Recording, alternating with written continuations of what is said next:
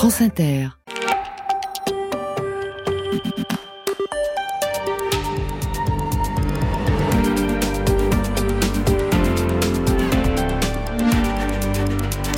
Et bonjour à tous. Les antidépresseurs sont censés aider à lutter contre la dépression, mais depuis plusieurs années, certains seraient prescrits à tort et à travers, au point de mettre en danger la vie de certains adolescents notamment. Bonjour Benoît Colomba. Bonjour Jacques. Bonjour Rosane Le Saint. Bonjour. En France, la justice enquête sur le cas d'un jeune qui s'est jeté sous un train alors qu'il prenait un antidépresseur. Et on verra que le laboratoire GSK, lui, savait qu'un de ces médicaments présentait des risques, mais il a tout fait pour que ça ne se sache pas. Secret d'info. Jacques Monin sur France Inter. Très vite baptisé pilule du bonheur, le Prozac devient un véritable phénomène de société. La pilule verte et blanche s'invite même sur les plateaux de télévision. Vous voyez ce livre, gros best-seller en Amérique, Prozac, le bonheur sur ordonnance. Ce nouveau médicament est un succès commercial. Les ventes d'antidépresseurs vont doubler en 10 ans. Voilà un extrait de l'émission Enquête de santé diffusée en février dernier sur France 5. 6 millions de Français consomment désormais des antidépresseurs, c'est 10% de la population. Mais ce qu'on sait moins, euh, je le disais, c'est qu'ils peuvent présenter des risques, ces antidépresseurs, notamment chez les plus jeunes. Or, c'est chez eux que la consommation de ces médicaments a le plus augmenté ces dernières années, Benoît Colomba. Oui, c'est ce que montre notamment un rapport récemment publié par le Haut Conseil de la famille, de l'enfance et de Il montre que la consommation d'antidépresseurs a augmenté de plus de 60% entre 2014 et 2021 chez les moins de 19 ans. Une situation qui inquiète le vice-président du Conseil national de l'Ordre des médecins, Jean-Marcel Mourgue. Les milieux psychiatriques, mais pas que, tous celles et ceux qui sont en rapport avec les adolescents jettent un cri d'alarme. Le constat s'impose à nous, scarification, suicide ou tentative de suicide, phobie scolaire. Il y a beaucoup de bombes à retardement actuellement.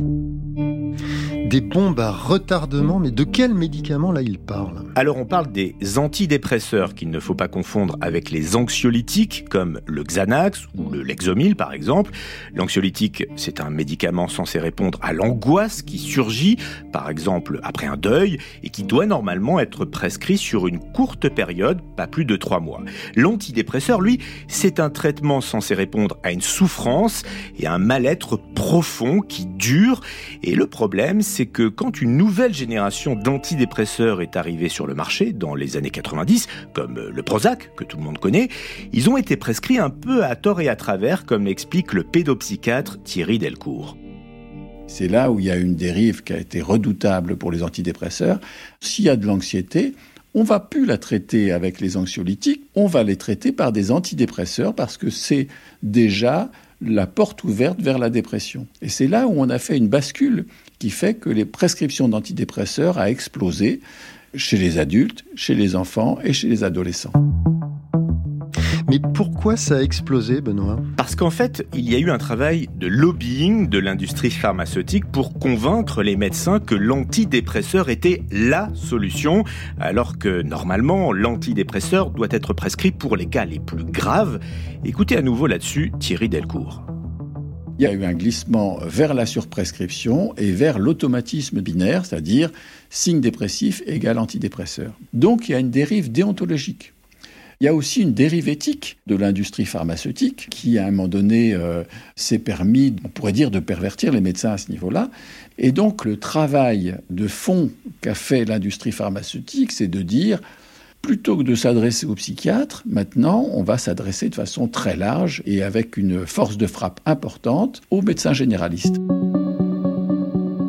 Donc on élargit le champ de la prescription. Oui, sauf que prendre un antidépresseur sans suivre une psychothérapie ne résout pas les problèmes de fond qui ressurgissent à l'arrêt du traitement. Ce qu'il faut également savoir, c'est que un antidépresseur ne doit pas être stoppé brutalement. L'arrêt du traitement doit impérativement être accompagné par un médecin. Le pédopsychiatre Bruno Falissard travaille régulièrement avec euh, l'industrie pharmaceutique et lui-même reconnaît les limites des effets produits par l'antidépresseur et il a recours à une métaphore assez parlante.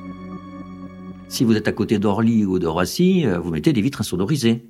Euh, néanmoins, en été, vous, avez envie d'ouvrir les fenêtres. Ben, c'est exactement pareil avec les antidépresseurs.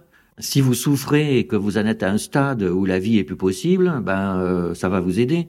Si vous êtes à un stade où, ben oui, vous êtes malheureux, mais pas plus que ça, et c'est votre boulot, c'est votre vie de couple, etc. Et ben là, c'est peut-être pas le médicament qu'il faut. Et Bruno Falissard va même plus loin. Il estime que les antidépresseurs sont massivement prescrits à des personnes qui ne devraient pas en prendre. Selon lui, une personne sur deux sous antidépresseurs mmh. l'est à tort. Ah, il n'est pas le seul à faire ce constat d'ailleurs. Oui, c'est aussi le cas de Joël Mikalev. Elle est médecin à Marseille, spécialisée dans l'évaluation du médicament et de ses risques. Il y a des patients qui ont des troubles dépressifs légers, voire absolument pas de dépression, et qui sont sous antidépresseurs. Donc du coup, on expose à des médicaments des patients qui n'en ont pas besoin. Donc quand on, donne un antidépresseur à un patient qui n'en a pas besoin, bien le bénéfice, il est nul. Par contre, le risque, il sera présent. Tout risque qui survient dans cette situation-là est inacceptable. Mais quand on parle de risque, Benoît, on parle de quoi précisément? Eh bien, vous allez comprendre en écoutant le témoignage du pédopsychiatre Mario Speranza. Il est également président du conseil scientifique de la Société française de psychiatrie de l'enfant et de l'adolescent il y a une, quinzaine d'années, euh, j'ai noté que les traitements antidépresseurs pouvaient avoir des effets secondaires négatifs de comportement euh, d'automutilation euh, chez des adolescents qui n'en avaient pas auparavant, un niveau d'anxiété qui a augmenté. Est-ce que vous craignez que ça provoque des comportements suicidaires? Que ça puisse, dans certains cas, augmenter ou faire apparaître des comportements suicidaires qui pouvaient se manifester un lien avec le traitement lui-même? Bon, mais c'est plutôt euh, inquiétant tout ce que vous nous racontez là, non? Oui, il faut savoir que la justice enquête en ce moment sur le sujet suite à une plainte déposée par un couple isérois, Vincent Schmitt et Yoko Motohama. En septembre 2021, leur fils Romain, âgé de 16 ans, s'est suicidé en se jetant sous un train. Et pour ses parents, c'est à cause de l'antidépresseur qu'on lui avait prescrit, car euh, le comportement de leur fils a radicalement changé à partir du moment où il a pris le médicament, comme nous le raconte le père de Romain, Vincent Schmitt. Ça a été euh, absolument l'enfer avec euh, le gamin qui devient, euh, on va dire, cyclotimique, qui a des crises maniaques, hein, parce que c'est comme ça que ça s'appelle. Il est très jovial et très expressif, alors que c'était quelqu'un qui était plus ou moins réservé. il se met à jouer à des jeux d'argent. Bim, tout est parti dans, les jeux de foot, etc. Pour moi, il devenait presque psychotique, Romain. C'est-à-dire qu'il arrivait à nous faire peur. Une fois, il s'était fâché contre moi. Mais lui, c'était vraiment pour des raisons complètement futiles. Un poster sur le mur qui allait pas. Tout d'un coup, il posait une, une crise, il déchirait le poster. Il cassait des trucs dans, la maison, dans sa chambre. Et il savait pas pourquoi il avait fait ça. Il avait cassé son téléphone. Je me rappelle, on le retrouve assis par terre dans la douche, avec le regard à l'infini, comme ça, incapable de dire un mot. Et on, essaie de le faire parler, il commence à parler, et j'ai dit, Romain, tu, comprends ce qui, ce qui t'arrive et tout? Il me dit, non, non, non, non. Et il dit, la seule chose que je comprends, c'est que j'en ai marre de cette vie de merde. Hmm. Et ensuite? Eh bien, ses parents constatent que leur fils n'a plus aucune limite. Romain, il avait peur du vertige, et euh, bah, sa grand-mère l'avait accompagné à l'acrobranche, et puis tout d'un coup, il faisait le parcours le plus difficile à 10 mètres de haut, d'une corde à l'autre, ça le gênait plus du tout, le gamin. Et je ne sais pas si c'est le même jour, c'était près d'un lac et il a nagé dans le lac de manière irraisonnée parce que euh, il a dû son salut à, ce qu'un pédalo le, ramène. Il avait aussi une attitude désinhibée. Par exemple, il avait réussi à prendre le train sans ticket, enfin le métro à Lyon sans ticket. Jamais. Il a une éducation japonaise, ça c'est c'est le truc qu'ils font jamais. À un moment, il était en retard le matin pour aller chercher son bus et tout, mais sans demander aux voisins, il avait piqué son vélo. Et c'était plus le même. Et ça, ça pourrait être dû aux médicaments? Alors, ça c'est l'enquête en cours qui devra le déterminer. En tout cas, ce qu'on sait, c'est qu'un médicament comme un antidépresseur qui agit sur le cerveau n'est pas sans conséquences, comme l'explique le pédopsychiatre Thierry Delcourt. Un antidépresseur, il va d'un seul coup avoir un effet boost, si vous voulez, on va le dire un peu rapidement comme ça pour faire comprendre. Et, et donc c'est ça l'effet des inhibiteurs, c'est-à-dire qu'à un moment donné, on lève un blocage lié à l'angoisse, on lève ça alors ça peut effectivement générer soit le passage à l'acte suicidaire, mais ça peut aussi amener à un passage à l'acte dirigé contre d'autres personnes. Et c'est donc ce qui pourrait expliquer la mort de Romain? Eh bien en tout cas pour le père de Romain, c'est cohérent avec le fait qu'il se soit jeté sous un train. Il avait fait des plans avec ses copains pour le week-end. Il avait rendez-vous avec sa mère à, la gare. Euh, il était avec ses copains sur le quai de la gare. Ils rigolaient, etc. Enfin, ça, c'est les gendarmes qui nous ont raconté, parce qu'ils ont regardé les, bandes de vidéosurveillance. Et puis, à un moment, il s'est levé, il paraît que ça a duré 20 secondes. Il s'est foutu calmement devant le train, comme ça. Il savait que le train ne s'arrêtait pas. Terminé. C'était fini. Et je précise que les parents de Romain ont déposé plainte contre X pour homicide involontaire et une juge d'instruction du tribunal de Vienne enquête donc sur un éventuel lien entre la prise du médicament et le suicide de Romain. Ah, et puis ce qu'il faut euh, préciser, Benoît, c'est que ce qui est arrivé à Romain, ce n'est pas un cas isolé. Effectivement, un autre couple a l'intention de saisir la justice concernant le même antidépresseur à base d'une molécule qui s'appelle la paroxétine. Leur fils, Florian, 20 ans, était étudiant en médecine à Nice en février 2021, il devait partir en week-end au ski avec ses parents. Et la suite, c'est le père de Florian, Gilles Manoni, qui la raconte. On apprend euh, vers 22h le jeudi soir que Florian euh, s'est pendu. Et on découvre euh, après, donc une semaine plus tard, lorsqu'on a accès à l'appartement, une ordonnance avec un médicament, la paroxétine. Et de là, on appelle le psychiatre et on prend rendez-vous avec elle. Là, elle nous explique que Florian il n'avait pas de problème avec sa famille, il n'avait pas de problème avec ses amis. Euh, il avait juste un problème de gargouillement dans le ventre. Et que voilà, euh, il n'était pas dépressif. Et je lui demande pourquoi elle lui a prescrit un antidépresseur. Et elle me répond, enfin elle nous répond qu'elle le prescrit à tout le monde à tout le monde. Et comment elle explique ça La psychiatre en question ne nous a pas répondu, mais lorsqu'elle a été interrogée par un expert chargé d'étudier le dossier, elle a expliqué qu'elle avait prescrit le médicament à bon escient pour ce qu'elle considérait comme un véritable cas de dépression.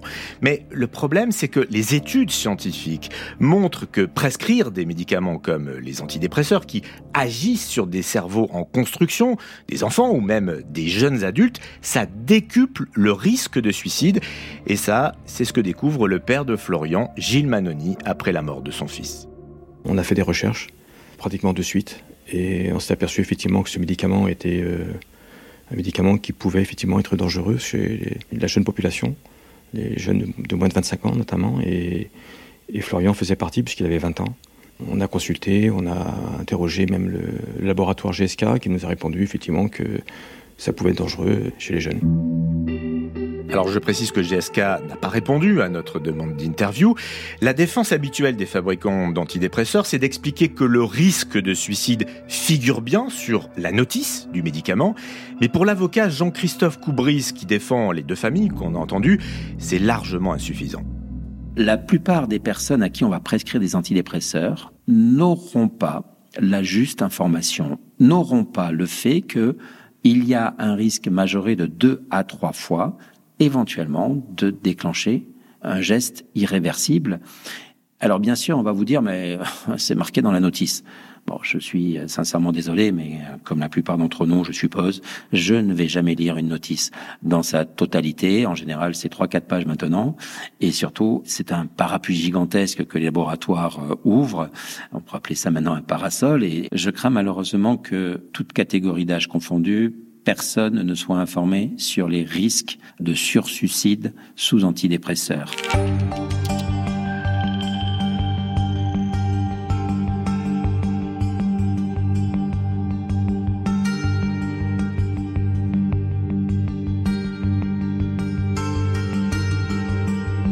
France Inter, Secret d'info, Jacques Monin. Alors on a vu que certains antidépresseurs étaient trop prescrits et qu'ils pouvaient dans certaines circonstances être dangereux, notamment pour les adolescents. Maintenant on va voir, et là je me tourne vers vous, Rosane Le Saint, ben, on va voir qu'un laboratoire le savait et lui, il l'a caché au public. Oui, et ça, on en a eu la preuve en 2012 dans le cadre d'une procédure judiciaire aux États-Unis. Le laboratoire britannique GlaxoSmithKline, GSK, a dû payer une amende record de 3 milliards de dollars pour avoir caché des données sur les risques de ce fameux antidépresseur à base de paroxétine dont on a déjà parlé.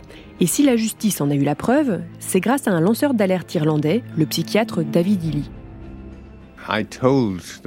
J'ai dit aux membres du bureau du procureur général ce qu'il en était des essais cliniques de GSK et qu'ils devraient se pencher sur ceux qui avaient été réalisés sur les enfants. they also became aware that I had a Ils ont également appris que je disposais d'un document montrant que GlaxoSmithKline savait que les résultats des essais étaient négatifs. Ils m'ont demandé ce document et de confirmer qu'il s'agissait bien d'un document interne de GSK. C'est ce que j'ai fait. Et c'est sur cette base qu'ils ont intenté une action en justice. Mon alerte visait à prouver que le laboratoire GSK avait sciemment trompé les gens.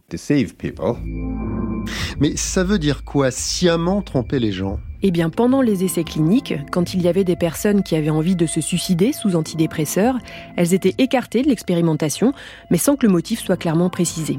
Et c'est ce que découvrent notamment les parents de Romain. Vous vous souvenez, ce jeune de 16 ans sous mhm. antidépresseurs qui s'est suicidé en se jetant sous un train Ses parents, qui sont des scientifiques de formation, se sont plongés dans les milliers de données et documents déclassifiés américains. Le père de Romain, Vincent Schmitt, a sorti pour nous cette fameuse étude qui truque les données et il n'en revient toujours pas de ce qui est écrit. En conclusion du rapport, médicaments fantastiques qui marchent pour les gamins et, qui sauvent tout le monde. Et puis si vous regardez, euh, vous allez dans les couches et dans les annexes, etc., vous apercevez que c'est une véritable boucherie. Et effectivement, ils ont codé à un plus haut niveau tout ce qui était suicidaire avec un terme qui leur est propre et qui ne veut rien dire, qui est l'habilité émotionnelle. C'est là où on dissimule en fait euh, la dangerosité du médicament. Et apparemment, on n'a pas fait que dissimuler cette dangerosité. Non, derrière ça, il y a ce qu'on appelle un travail de ghostwriting, d'écriture fantôme. Alors on va préciser ce que c'est. C'est le fait que le laboratoire écrive lui-même une étude scientifique qui met en valeur son médicament et qu'il la signer ensuite par des professeurs de renom pour inciter à la prescription. C'est ce qu'a fait GSK. Les documents internes de l'entreprise que nous avons pu consulter montrent bien que dès 1999, GSK était au courant des risques de son antidépresseur et avait bien l'intention de les camoufler. Écoutez ce mail que nous avons fait lire. Un cadre de GSK échange avec la personne chargée de rédiger l'étude qui doit paraître dans une revue scientifique. Et il se rend bien compte eh que ce n'est pas évident de faire croire que tout va bien. Il semble incongru que nous signalions autant d'effets indésirables tout en affirmant que la paroxétine est un médicament sûr. Je sais que les médecins qui suivent les essais cliniques pour le laboratoire n'ont pas soulevé le problème, mais je crains que les rédacteurs en chef de la revue à laquelle on soumet l'étude, eux, le fasse. Je ne sais toujours pas comment qualifier ces effets indésirables. Je vais à nouveau les examiner afin de me sentir plus à l'aise avec ce que nous allons publier. Ah oui, c'est effectivement assez parlant. Hein. Oui, mais ce type de pratique va bien au-delà de GSK. Ce sont en fait des méthodes assez courantes dans l'industrie pharmaceutique. Le lanceur d'alerte David Illy en a d'ailleurs fait l'expérience lorsqu'un grand laboratoire l'a contacté pour signer un article. Peu de temps après avoir accepté de participer à un congrès, j'ai reçu un courriel me disant ⁇ Voici votre article ⁇ Cela m'a intrigué. J'ai découvert qu'il s'agissait d'un très bon article à la manière de David Healy. C'était quelqu'un d'autre qui avait écrit cet article, qui savait comment je réfléchissais, qui connaissait le type de mots et de phrases que j'utilisais, et qui avait bourré l'article de référence à mes travaux antérieurs. Lorsque j'ai reçu l'article écrit par la firme, j'avais déjà rédigé l'article que je comptais moi-même écrire. Je leur ai donc envoyé un courriel pour leur dire, vous savez, c'est un bon article que vous m'avez envoyé, mais voici mon propre article. Ils m'ont répondu Oh, votre article est très bon, nous allons le garder, mais nous devons aussi conserver l'article original parce qu'il contient des messages commerciaux importants. Nous allons donc demander à l'un des autres intervenants du Congrès d'en être l'auteur. Ils ont donc modifié l'article original qu'ils avaient écrit pour moi. Ils n'ont changé qu'un seul mot. Et par la suite, David Illy dénoncera les graves effets indésirables des antidépresseurs commercialisés par GSK et par un autre laboratoire qui s'appelle Lilly. Il se retrouve alors surveillé et fiché, comme il l'a lui-même découvert. J'ai pensé que ce serait une bonne idée d'utiliser mon droit à la liberté d'information pour forcer Lilly à transmettre ses documents internes me concernant, histoire de savoir ce qu'il pensait de moi. Et j'ai reçu de nombreux documents de Lily disant David Healy doit donner une conférence à tel endroit à telle date. Veillez à ce qu'il y ait des personnes dans la salle pour écouter tout ce qu'il dit et vérifier qu'il n'y ait pas des propos qui pourraient lui valoir des poursuites en justice. Ah oui, donc on le suit à la trace pour s'assurer qu'il ne pose pas trop de problèmes. Hein. Bon, cela dit, ce que vous avez euh, constaté, plus généralement, hein, Rosen, c'est que l'industrie pharmaceutique déploie de toute façon de gros moyens pour vendre ses produits. Effectivement, nous avons épluché les données qui répertorient ce qu'elle déclare en lobbying. Résultat, GSK a dépensé près de 270 millions d'euros pour tenter d'influencer les acteurs du monde de la santé en France depuis 2019. Et pour Lilly, le fabricant du Prozac, c'est près de 140 millions d'euros. Je précise que les deux laboratoires n'ont pas souhaité s'exprimer, mais il y a un autre chiffre assez impressionnant qu'on a reconstitué, c'est celui du montant global dépensé par l'industrie pharmaceutique pour inviter et rémunérer les psychiatres en France ces cinq dernières années, plus de 10 millions d'euros. Mais ça influence vraiment les prescriptions des médecins? En tout cas, ça semble avoir eu un certain écho. On le constate par exemple dans le compte-rendu d'une réunion auquel nous avons eu accès de l'Agence française du médicament, qui a eu lieu en mars 2005. L'enjeu de cette réunion, c'était de donner des consignes de prescription aux médecins concernant les antidépresseurs chez l'enfant et l'adolescent. Écoutez un extrait de ce compte-rendu que nous avons fait lire. Les experts dans l'ensemble se montrent réservés quant à la réalité d'une augmentation du comportement suicidaire chez les enfants et les adolescents traités par antidépresseurs. Les experts ont largement exprimé leur réticence vis-à-vis d'éventuelles mesures de restriction de la prescription d'antidépresseurs. Ces mesures de restriction augmenteraient le climat anxiogène perçu au niveau des familles, voire l'émergence d'actions en justice. Donc on minimise les effets négatifs des antidépresseurs sur les jeunes. Et du côté de l'agence du médicament, on en dit quoi? L'Agence nationale de sécurité du médicament et des produits de santé, la NSM, n'a pas répondu non plus à nos questions. Cela dit, aujourd'hui, ces risques, ils sont reconnus par les autorités sanitaires. Mais quand on veut connaître l'ampleur de leurs conséquences, c'est un peu le parcours du combattant. C'est ce qu'a notamment expérimenté la journaliste Ariane de Noyel, autrice du livre Enquête sur les antidépresseurs, Génération Zombie. J'ai demandé à la NSM, l'Agence nationale du médicament, la liste complète des effets indésirables de ces antidépresseurs depuis leur mise sur le marché. J'ai relancé de multiples fois sans réponse. Donc j'ai saisi la commission d'accès aux documents administratifs, la CADA, en octobre 2021. La CADA m'a donné raison. Madame de Noël a le droit d'avoir ces informations et je n'ai toujours pas reçu le fichier en question. Donc j'ai dû passer à l'étape suivante euh, judiciaire qui est la saisine euh, du tribunal judiciaire de Paris. Là, la NSM m'a envoyé un fichier 45 000 signalements, 1500 suicides, sachant que la pharmacovigilance, selon les études indépendantes, rate à peu près 85 à 90% des effets graves. Ah oui, 90%, c'est effectivement pas rien. Mais si les dangers de ces antidépresseurs sont vraiment documentés, Rosen, pourquoi on continue d'en prescrire autant? Il y a d'abord une raison de fond qui est liée à la vision qu'on peut avoir des causes de la dépression, comme l'explique le pédopsychiatre Thierry Delcourt. La pensée psychiatrique maintenant est une pensée biologique. Ça veut dire qu'à un moment donné, on va chercher dans le cerveau la problématique qui va générer une dépression, une psychose, etc. Au lieu de se poser la question de l'humain, c'est-à-dire dans toutes ses dimensions, bio, psycho, sociales. Il y a 30 ans, la grande majorité des psychiatres pensaient la dimension de l'humain dans la psychopathologie et dans la psychiatrie au fur et à mesure du poids de l'industrie pharmaceutique, on est arrivé de plus en plus à une hégémonie de la pensée biologique en psychiatrie, qui réduit l'humain. Et selon cette pensée, si le problème vient du cerveau, la réponse va donc être d'agir sur le cerveau avec le médicament. Et cette façon de voir les choses, elle crée une sorte de réflexe chez les prescripteurs, observe la psychologue Céline Bonner, professeure à l'université Paris-Cité quand je suis euh, médecin psychiatre, euh, quand euh, je suis médecin généraliste, dans ma tête, la réponse première, c'est l'antidépresseur. Le lobby va un peu dans cette idée. Je suis quand même baignée dans une idée de bah, le médicament, c'est la réponse, c'est ça qu'il faut prescrire aux gens et l'amélioration, va être rapide. Et c'est vrai que la réponse médicamenteuse, elle va beaucoup plus vite qu'un travail de psychothérapie.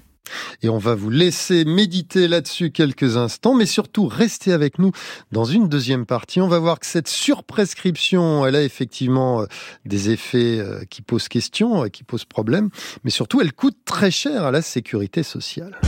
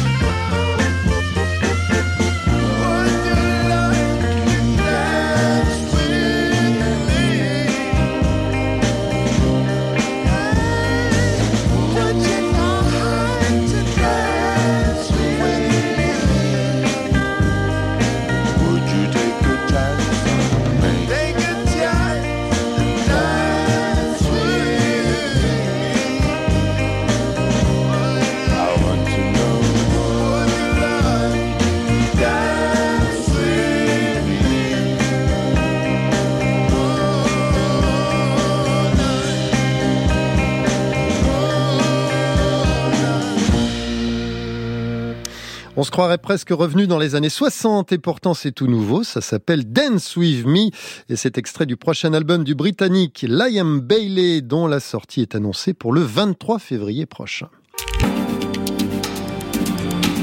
France Inter, Secret d'info, Jacques Monin. Et retour à notre enquête sur ces antidépresseurs qui mettent notamment les adolescents en danger, Benoît Colomba. Alors maintenant qu'on a vu qu'il y avait effectivement un risque, qu'est-ce qu'on peut faire en fait? C'est quoi la solution? Alors ça peut notamment être une prise en charge par des psychologues, des psychiatres, des structures hospitalières où l'on prend le temps d'écouter et de faire émerger les causes profondes de la dépression. Pour le sociologue Xavier Briffaut, qui a étudié la consommation des antidépresseurs chez les jeunes, prescrire à tout va n'est pas une solution. Il faut soulager la souffrance, bien sûr, mais pas au détriment d'agir sur la causalité des problèmes. Et cette causalité, elle est psychologique, elle est relationnelle, elle est sociologique, elle est liée euh, à la situation de vie des gens, à leurs événements de vie, à leur éducation, à tout un tas de facteurs sur lesquels, si on n'agit pas, on va continuer à faire perdurer les problèmes de santé mentale. Mais on ne le fait pas déjà, ça bah, Le problème, c'est que les structures déjà existantes et le nombre de professionnels ne sont pas à la hauteur du problème, constate le pédopsychiatre Thierry Delcourt. C'est ça le démantèlement de la psychiatrie et donc de la pédopsychiatrie, c'est-à-dire qu'à un moment donné, il n'y a plus les personnes en face pour ces familles qui sont en souffrance et pour ces enfants qui sont en souffrance. Pour les pédopsychiatres, on a une réduction de moitié. Sur les dix dernières années, 34% de pédopsychiatres en moins on arrive à moins de 2000 pédopsychiatres pour l'ensemble de la France. C'est pas de chagrin, vous imaginez Alors qu'en ce moment, la dernière évaluation par la Cour des comptes, c'est 1,6 million d'enfants et d'adolescents en souffrance, en grande souffrance. Faites le compte, c'est pas possible. On peut pas répondre à ça. Et face à ce manque de structure, les médecins, en fait, n'ont pas trop le choix, estime le vice-président du Conseil national de l'Ordre des médecins, Jean-Marcel Mourgue trop souvent, cette insuffisance de moyens qui est criante, en particulier dans certains territoires, conduit un peu trop facilement à la prescription d'antidépresseurs, faute de solutions alternatives. Il ne faut pas rejeter la responsabilité sur les médecins. Les médecins, comme les patients, sont des victimes de cette insuffisance de moyens. Bien, alors une fois qu'on a dit ça, euh, je vais me retourner maintenant à nouveau vers vous, Rosane Le Saint. Ben, une fois qu'on a dit ça, ce qu'on peut constater, c'est que cette surprescription des antidépresseurs, elle a aussi un coût pour la sécurité sociale. Oui, nous avons calculé à partir des bases de données de l'assurance maladie qu'elle a déboursé pas loin de 50 millions d'euros pour le Prozac et ses génériques, ainsi que les antidépresseurs à base de paroxétine rien que pour 2022. Pour vous donner une idée, 50 millions d'euros, selon le syndicat CGT, c'est le montant nécessaire à l'embauche de 1000 fonctionnaires à l'hôpital. Et pour le pédopsychiatre Mario Speranza, qui est le chef du service de psychiatrie de l'enfant et de l'adolescent au centre hospitalier de Versailles, les pouvoirs publics auraient les moyens de changer les choses. Les remboursements de psychothérapie pour les enfants et les adolescents, par exemple, me semblerait une stratégie largement à privilégier pour réduire les euh, utilisations de traitements psychotropes non justifiés. Il existe euh, des expériences largement euh, validées au niveau international, sans aller trop loin, en Belgique, en Suisse, en Allemagne, de remboursement de psychothérapie qui sont associés à une moindre prescription de traitements psychotropes. Alors le gouvernement a bien mis en place en 2022 le dispositif Mon Psy. Il permet de bénéficier de 8 séances de psychologue par an, remboursées par la sécurité sociale. Sauf que la profession juge que ça n'est pas suffisant pour résoudre un mal-être profond, ce qui explique le faible nombre de volontaires et le flop du dispositif. on n'ira pas plus loin sur ce sujet, mais on va revenir, euh, si vous le voulez bien, euh, et pour conclure, Benoît Colomba, quand même sur les enquêtes qu'on évoquait au tout début. Euh, la justice va donc devoir déterminer si oui ou non, les antidépresseurs ont un lien donc avec le suicide du jeune Romain notamment. Oui, et pour l'avocat Jean-Christophe Coubris qui défend plusieurs parents dont les enfants sous antidépresseurs se sont suicidés, dans certains cas, la responsabilité pénale du fabricant du médicament pourrait être engagée, mais aussi celle de certains médecins. J'ai bon espoir qu'avec les démarches de la juge en charge de ce dossier, nous pourrons mettre en évidence la volonté des laboratoires de maquiller partiellement les effets secondaires des antidépresseurs, mais pour autant, oui, le prescripteur, à un moment donné, il faut qu'il assume, il faut qu'il prenne ses responsabilités et que l'on puisse rechercher sa responsabilité me semble nécessaire. C'est vrai que dans un certain nombre de scandales sanitaires, bah, les prescripteurs, ils ont souvent été euh, oubliés ou en tout cas épargnés. Je pense qu'il faut tout de même les sensibiliser et l'impunité ne sensibilise pas. Des expertises vont donc être demandées par euh, la juge d'instruction en charge du dossier. En attendant, les parents de Romain ont contacté le lanceur d'alerte David Illy. Vous, vous vous souvenez, ce psychiatre irlandais qui a dénoncé les trucages des essais de l'industrie pharmaceutique. Et voici sa conclusion. Dans le cas de Romain, il prend l'antidépresseur. Et peu de temps après, son état empire. Les dossiers médicaux le montrent clairement. Le psychiatre augmente la dose, son état s'aggrave, la dose est augmentée à nouveau, son état s'aggrave encore, la dose est augmentée à nouveau, et il se tue. Il est donc inconcevable que ce ne soit pas le médicament qui soit à l'origine du problème. Et je précise qu'il ne s'agit pas d'une expertise officielle, mais de l'analyse d'un psychiatre intervenu donc à la demande de Mmh. la famille de Romain. Oui, on verra ce que donneront les autres expertises euh, judiciaires cette fois-ci. Oui, et en attendant, les parents de Florian, ce jeune étudiant en médecine sous antidépresseur qui lui s'est pendu, ont eux obtenu une expertise de l'ONIAM. C'est la structure chargée d'indemniser les familles de victimes d'accidents médicaux. Cette expertise reconnaît l'augmentation du risque suicidaire après la prise d'antidépresseurs, mais elle dédouane la psychiatre qui a rédigé l'ordonnance. Et puis il faut être prudent, Benoît. Hein, c'est pas le procès des antidépresseurs qu'on est en train de faire ici. Il s'agit surtout d'alerter sur certaines dérives. Hein, ce qui n'est pas la même chose. Et c'est ce que précise bien l'avocat des familles concernées, Maître Coubris. Nous n'agissons pas contre les antidépresseurs. La question n'est pas d'interdire la prescription d'antidépresseurs. La volonté de chacune des familles qui m'ont sollicité, c'est d'apporter un meilleur éclairage pour éviter que des drames puissent se produire et éviter des prescriptions qui se chiffrent en milliards de chiffres d'affaires inutiles pour des personnes qui ne justifient pas d'un tel traitement. Et j'ajoute que cet avocat est également celui qui a défendu le plus de victimes dans le scandale emblématique du Mediator. Et dans cette affaire d'antidépresseurs, il estime que le processus judiciaire prendra forcément encore plusieurs années. Donc on suivra ça. C'est noté. Euh, Je précise aussi que le ministère de la Santé, lui, n'a pas souhaité répondre euh, à vos questions. Merci Benoît Colomba. Donc merci également à vous, Rosane Le Saint. Je précise que votre enquête, on peut la retrouver de manière très détaillée sur franceinter.fr. Et puis si vous souhaitez podcaster cette émission, eh vous pouvez le faire sur l'appli Radio France.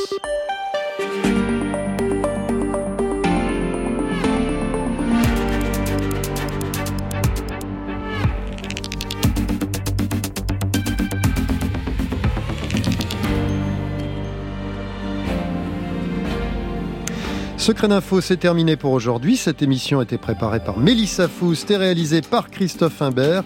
C'est Jean-Baptiste Audibert qui a choisi la musique et à la technique, il y avait Paola Collin. Je vous souhaite un excellent week-end et je vous dis à samedi prochain.